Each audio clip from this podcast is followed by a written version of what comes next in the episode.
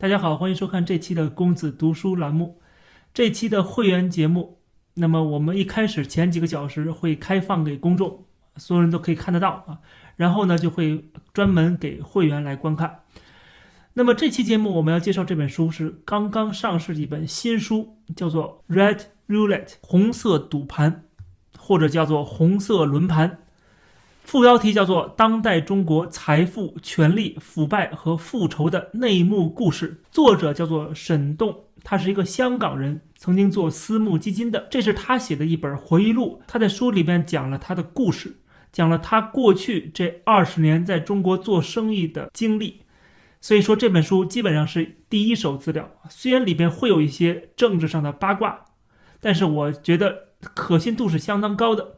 但同时，我也觉得它这里边是有所保留的。不过呢，呃，因为这本书的内容确实很多，细节也很多，那么呢，我们就挑几个重点来讲。首先，这本书的主人公当然是沈栋本人，但是其实更多的是他的前妻，就是曾经跟他并肩做生意，在中国呼风唤雨的一位女富豪、女商人，他的前妻段伟红，在二零一七年九月五号当天。段伟红突然消失了，连她的丈夫沈栋都找不着这个人了。过了好几年，也音信全无。在这种情况下，把他逼得不得不写出了这本书。他写这本书的目的，我觉得有两个：一个是他想告诉全世界到底发生了什么，我们曾经在中国做过什么，也能够给出一个为什么这个他的老婆会失踪的这个答案。同时呢，他也写这本书，我想也是自保。因为他知道东西太多了，他不写出书来的话，他反而是有风险的、有危险的。另外，他写出这本书之后，接受了这个《华尔街日报》《金融时报》的采访，在接受这两个媒体采访之后，他的老婆突然出现了，就是段伟宏突然打电话给他，在电话里边就要求他取消这本书的出版，并且还威胁他说：“你想想啊，如果我们俩的儿子，他的儿子应该在香港。”如果出现什么问题，如果有什么三长两短的话怎么办？用这种方式来威胁他，但是他讲的很清楚，这本书已经出版了，已经到了全世界各大的书店里边，所以说啊，你这个要求我取消这个书是不可能的了。另外，他也讲到说，到底现在你是什么情况啊？你失踪了四年，怎么今天突然出来了？我出版这个书，接受了媒体采访之后，突然老婆获释了，失踪了四年的老婆获释了。然后这个段伟红说他是指暂时的获释，当然也有可能随时会被抓进去。他的失踪是在二零一七年失踪的，而且就在九月份。而就在九月二十七号的时候，在北京东三环亮马桥附近的这个宝格丽酒店是正式的开业。我还记得当时我是在北京，我虽然没有去宝格丽酒店的开业仪式，但是我的朋友圈是刷屏了，很多的朋友在这个宝格丽开业的这个典礼上边啊拍了很多照片。当时还有什么章子怡啊、舒淇啊这些一线大明星参与啊？因为这是宝格丽这个世界著名的珠宝品牌，全球第四家酒店。而这个酒店背后的业主的所有人啊，这个大老板段伟宏却在当月消失了，没有能够出席这次酒店的开业仪式。那么我们就从这个酒店开始讲起，就是。这个酒店是怎么来的？最开始这个酒店是叫做华都饭店，这是一个国企单位。后来段伟宏把它买了下来，叫做华都中心项目，后来又称作启号中心啊，是一个商业综合体。而他怎么拿到了这个项目呢？他怎么从国企这边分出了这个蛋糕呢？就是通过孙正才，而当时孙正才是担任北京市委常委和市委秘书长，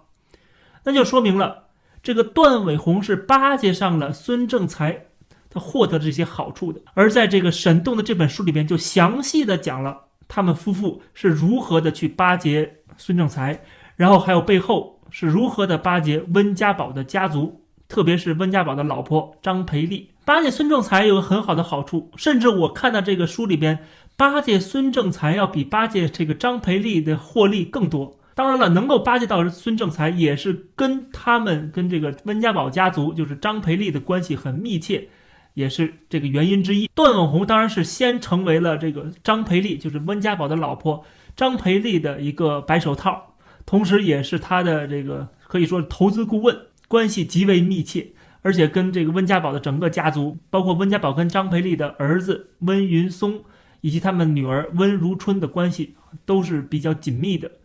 当然了，他跟温如春的关系似乎还是有点隔阂，因为这个温如春有点嫉妒段伟宏，跟他妈走得太近。那么，如果我们从孙正才开始讲起的话，那么是段伟宏通过孙正才的关系获得了这个华都中心的这个项目啊，最后建起了这个宝格丽酒店。那么，另外还有一个项目也很重要的，就是在北京郊区的啊顺义区的这个离着机场很近的一个地方。当时零二年、零三年的时候，当时北京机场要建一个货运中心，叫做大通关基地。本来这个项目是呃顺义区政府还有一些国企一起合作的，没有段伟宏什么事儿。但是顺义区政府的官员打电话打了招呼。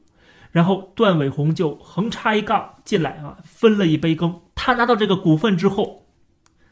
二零一一年转手卖给了一家新加坡的货运公司，他获利是一点五倍，而他能拿到这个项目的关键人物还是孙正才。就是曾经担任过顺义区区长，同时后来担任北京市委常委啊，北京市委秘书长的孙正才。而且沈栋在书里面还透露一个消息，就是他们后来获得了一个汽车的牌照，叫做京 A 八零二七。一个京 A 八零这开头就说明他是一个至少是部级以上的干部。而这个牌照怎么获得的呢？还是通过孙正才的关系，他们获得了北京市公安局局长的签字。他们才能够拿到这个牌照，当然他还花了不少钱，将近两百万人民币。另外，沈仲在书里还提到了说，这个孙正才在担任这个顺义区区长的时候，还为了巴结曾庆红的家族，还给他们批了一块地在顺义。看起来段伟宏巴结到孙正才啊，获得了很多很多的好处。当然了，后来也是因为孙正才倒掉，因为政治斗争的原因，然后这个段伟宏被卷入进去。因为孙正才被抓没多少日子，这个段伟宏就被抓了。而当时党内已经基本形成了一个共识，就是孙正才将会接替习近平，在这次二十大成为国家主席啊，就是习近平的接班人啊，是按照习近平接班人来培养的，所以孙正才才官运亨通吧，对吧？然后后来又担任这个什么吉林省委书记、什么重庆市委书记，进入了中央政治局担任政治局委员，他其实就是要把这个孙正才打造成为习近平的接班人。后来没想到被习近平直接干掉了。直到目前为止，还有一年就要办这个二十大了，习近平居然没有一个明确的接班人，啊，这说明什么？这个可想而知的。除了孙正才以外，这里边还有很大的一个重点，很大的篇幅在讲到他们夫妇是如何跟温家宝家族交往和勾兑的，甚至温家宝他们家的这个四合院啊是怎么装修、怎么来设计，段伟宏都给温家宝的老婆张培丽支了很多招啊。他管张培丽叫张阿姨，段伟宏跟张阿姨的关系是极为亲密的。他们有一个约定俗成的一个呃，就是潜规则，就是说段伟宏的项目赚了钱要给张培丽好处，他们互相是三七开。为了巴结到张培丽，成为张培丽的这个好朋友。段伟宏也没有少下功夫，他当然这个人的本事也是很大的。沈栋在这本书里就讲到说，他们经常去在北京长安街一号的这个东方君悦大酒店，还有一个悦庭餐厅，经常在那里吃饭啊，几乎把它当做自己的家里的厨房了。还有另外就是金宝街的一个叫丽园餐厅，他们也是经常去那儿吃，随便一个菜几百美元、上千美元。沈栋就讲说，平时他们是不会吃这么贵的餐的，但是这是为了生意。为了结交权贵，他们觉得这是应该付出的成本。还有就是，他们一定要开是最豪华的汽车啊，否则的话会被人小看。据说半伟红自己的办公室也是极为气派的。那么跟张阿姨交往，就等于是跟总理的太太交往，对吧？那么很多地方官员、部级官员、中央的官员，还有一些经商的企业家什么，他们都想巴结。那么段伟宏当然就从中获得了很多的好处。其中一个就是入主平安。当时他们购买平安保险的股份的时候，这个段伟宏是积极的去做这个张阿姨的工作。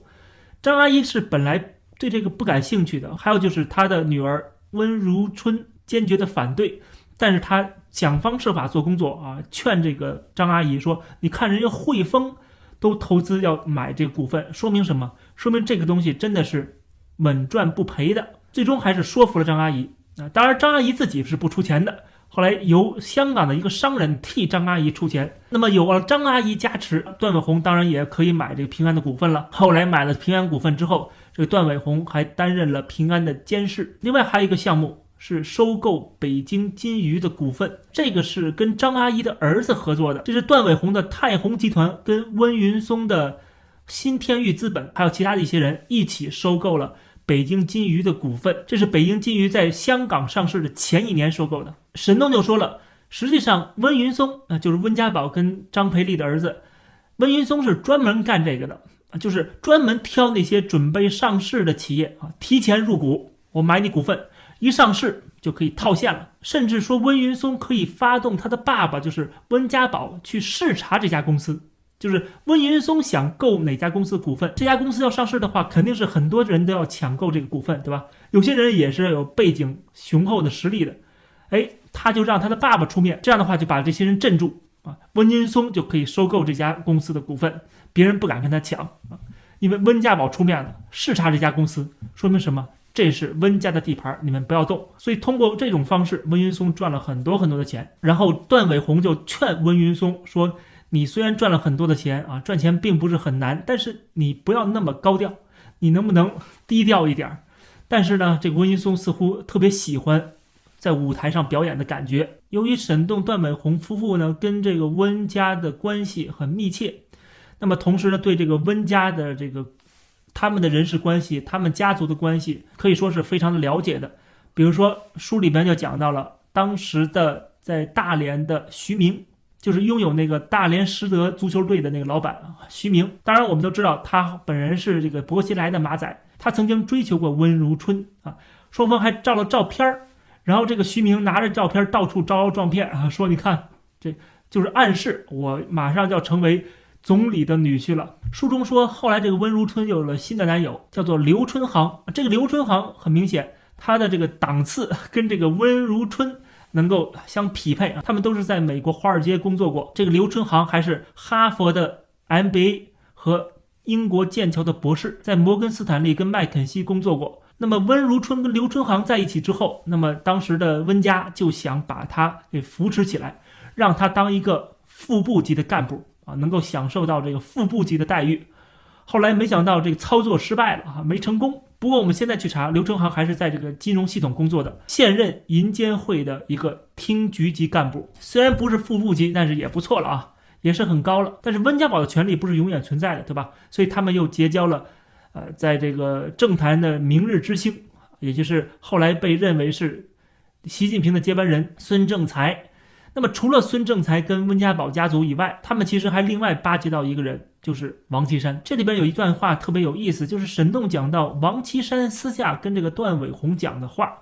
那么从这儿可以看出王岐山他的思想，这些人他们的想法都是中国早晚有一天会越来越开放、越来越自由，最后在中国的经济走不下去的时候，不可避免的这些国企、央企，对吧？他们要全面的私有化。啊，最后全面的股份化，这也是为什么王岐山私下跟段伟宏说，你要准备好弹药，就是保留一些实力，能够有一些资金在身上，当机会来的时候，你可以出手。啊，这是王岐山给段伟宏的建议。